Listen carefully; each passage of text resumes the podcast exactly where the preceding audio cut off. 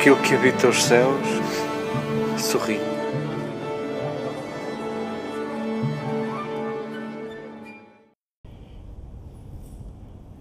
Queridas irmãs, queridas amigas, que bom que as saudades ainda não pagam imposto, que bom que, que voltamos a, a juntar-nos à volta desta mesa com vontade de, de que a nossa vida se transforme, que a nossa vida se aproxime deste gesto pascal de Jesus, desta vida feita pão, feita alimento, feita dom.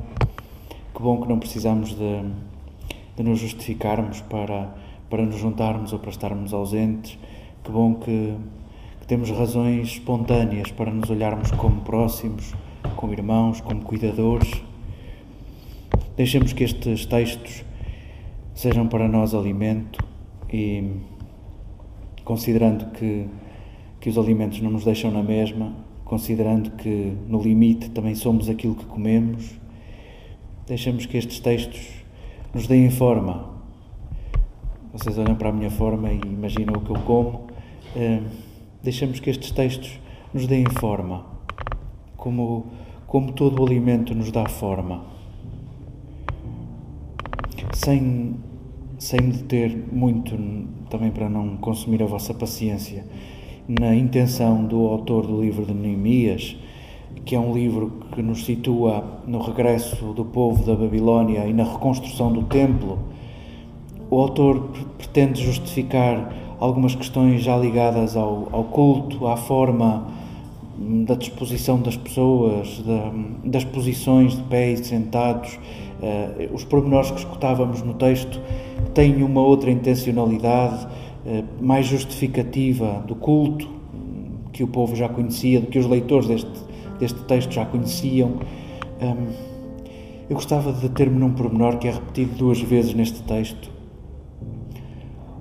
O povo percebia perfeitamente. O povo percebia o que era lido, o povo percebia o que era dito. O povo percebia a lei de Moisés que era proclamada e o povo percebia a explicação que os escribas davam sobre a lei que acabava de ser dita. Percebia-se. Percebia-se claramente. O autor faz questão de dizer duas vezes, e a última foi mesmo a fechar este trecho que nós escutávamos, o povo estava muito feliz porque percebia, porque percebia o que se dizia.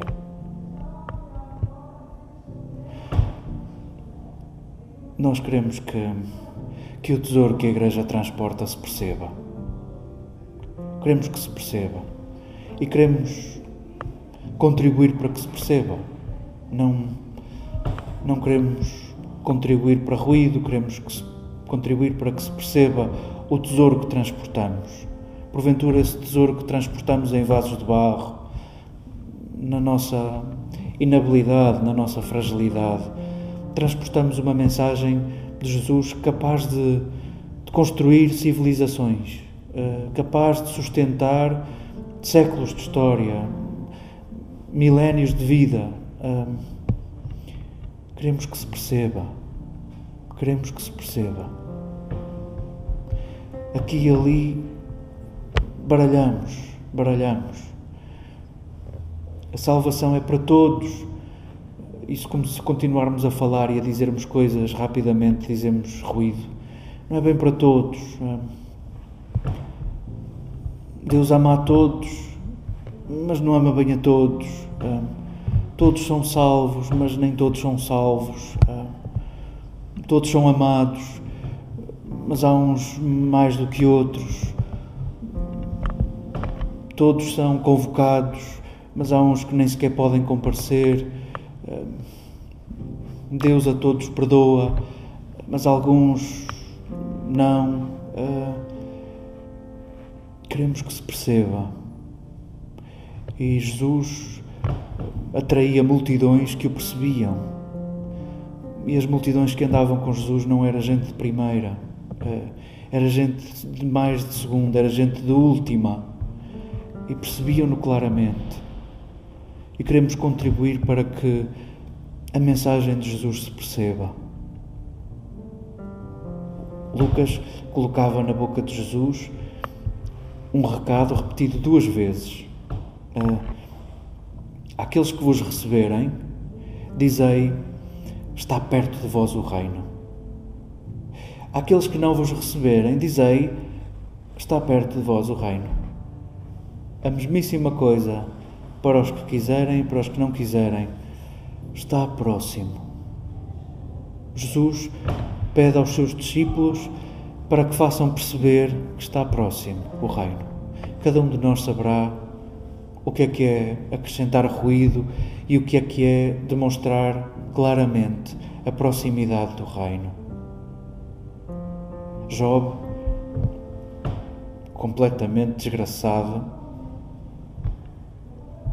dizia: Eu, eu sei que, que aquele que cuida de mim, eu sei que aquele que o meu Redentor vive, e na minha carne verei a Deus. Sintamos que a proximidade do Reino toca a nossa carne. Sintamos que a proximidade do Reino é uma questão que nos toca e que faz com que nos toquemos. Sintamos que é na nossa carne que vemos a Deus. Sintamos que é na nossa carne que manifestamos a presença viva do nosso amado.